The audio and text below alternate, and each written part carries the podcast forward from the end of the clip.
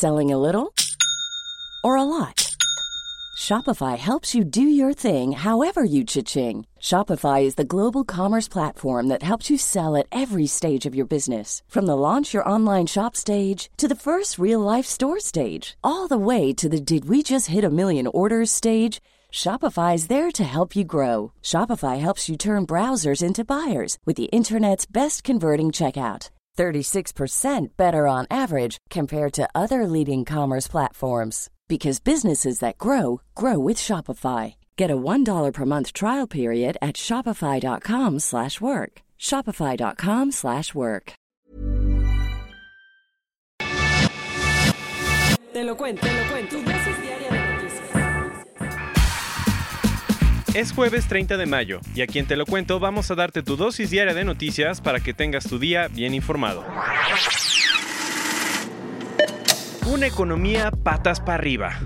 El Banco Central de Venezuela aceptó que el Producto Interno Bruto ha caído un 52% durante el gobierno de Nicolás Maduro. ¿Qué está pasando? Te contamos.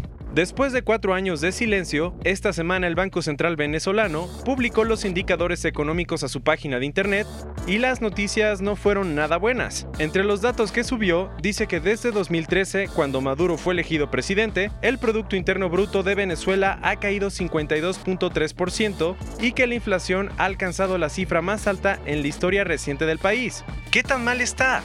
Según la institución, pasó de 180.9% en 2015 a 130.060% en 2018. El banco también publicó documentos que demuestran que las importaciones cayeron de 57.183 millones de dólares en 2013 a 14.886 millones en 2018 y que los ingresos por exportaciones de petróleo se redujeron a un tercio por la caída de la producción de crudo. Estas dos cosas explican en parte el desabastecimiento que ha habido en los supermercados desde hace un par de años.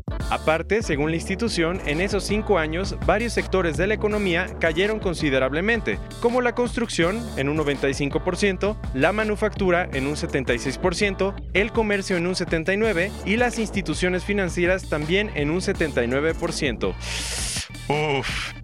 Lo preocupante es que aunque los números que publicó el Banco Central esta semana son alarmantes, siguen siendo moderados si se comparan con los cálculos que han hecho la Asamblea Nacional, las firmas independientes y distintos organismos multilaterales. A todo esto, ¿qué ha dicho Maduro?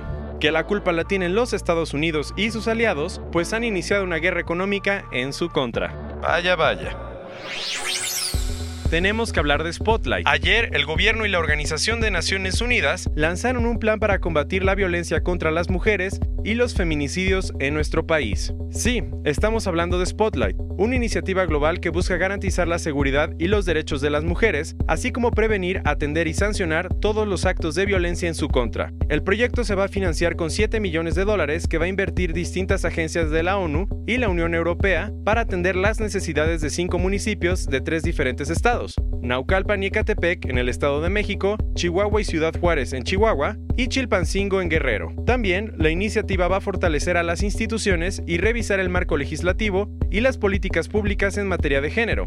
Además, para atender al resto del país, Andrés Manuel López Obrador dijo que a partir de julio habrá sesiones de diálogo para escuchar las necesidades de las mexicanas y crear soluciones específicas. De regreso a las urnas. El primer ministro de Israel no pudo formar gobierno y por primera vez en la historia el país va a tener que repetir las elecciones. Vámonos un poco para atrás, un breve recap. Hace siete semanas, Benjamin Netanyahu salió triunfante de las elecciones, pues su partido, el Likud, ganó 60 asientos para el Parlamento más que nadie. Hoy Netanyahu tiene poco que celebrar, pues aunque tenía seis semanas para aliarse con otros partidos y formar un gobierno, alcanzando el mínimo de 61 asientos, no lo logró. ¿Qué fue la piedra en el zapato de Netanyahu? Fue Israel Beiteinu, un partido que tenía cinco escaños y que en otras ocasiones se había aliado con Likud pero que esta vez le dio la espalda. Ante el bloqueo, el presidente Reuben Rivlin tenía dos opciones, ofrecerle a otro miembro del Parlamento la oportunidad de formar gobierno u organizar otras elecciones. Como a Netanyahu no le convenía tanto la primera, esta semana se le adelantó a Rivlin y lanzó una medida para disolver el Parlamento. Entonces, ¿qué sucederá? En tres meses los israelíes van a tener que salir a las urnas otra vez. Basándonos otros cuentos, ayer Robert Mueller hizo su primera declaración pública sobre la investigación de la trama rusa. ¿Qué dijo?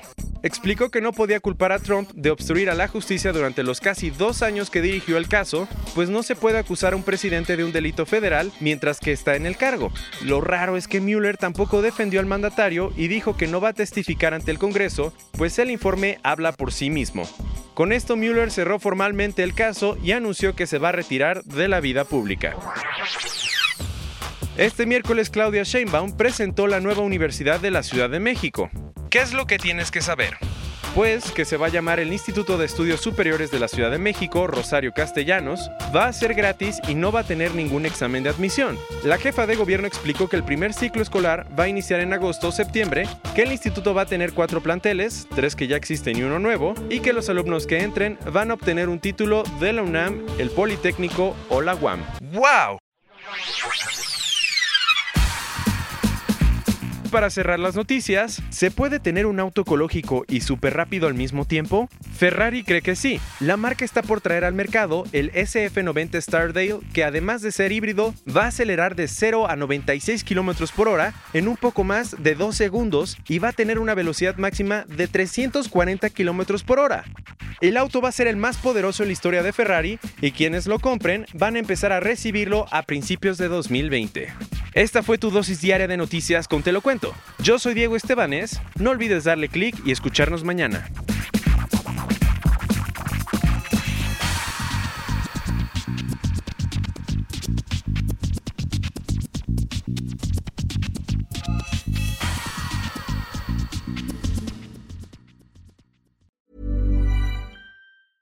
Hey, folks, I'm Mark Marin from the WTF Podcast, and this episode is brought to you by Kleenex Ultra Soft Tissues your ally to help tackle your allergy symptoms this season. I love the change of seasons, but nobody loves pollen and all those other things floating in the air that make you sneeze during this nice weather. Kleenex Ultra Soft tissues are hypoallergenic and allergist approved. So fight back against watery eyes and runny noses without worrying about irritating your skin. For this allergy season, grab Kleenex and face allergies head on.